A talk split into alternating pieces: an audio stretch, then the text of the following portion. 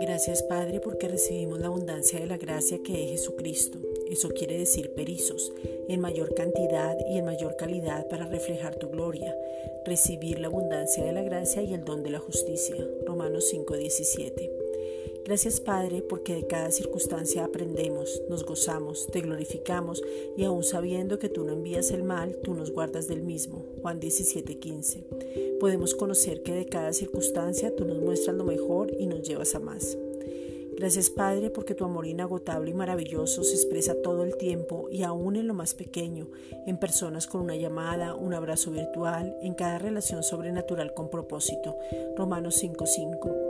En la manifestación de tu provisión, en la sanidad divina que permanece para siempre, en la salud divina mostrándonos cómo debemos alimentarnos, en las palabras para levantar y ser levantados, en la revelación profunda de tu palabra, en poder encontrarnos en ella, en cada enseñanza que nos es impartida donde tú nos hablas y aún en el descanso, porque en Cristo están todos los tesoros de la sabiduría y nos lleva de triunfo en triunfo.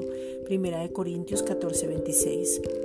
Gracias Padre porque tú eres bueno todo el tiempo. Isaías 61, 10. Tu bondad es manifestada día a día en nuestra vida.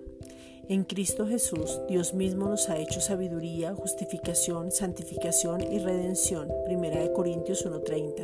Es por eso que podemos gozarnos en esto y hoy te pedimos, Padre, en el nombre de Jesucristo, que tengamos una revelación de este regalo maravilloso y tomar la decisión de predicar las buenas nuevas. Romanos 10:15. Gracias, Padre.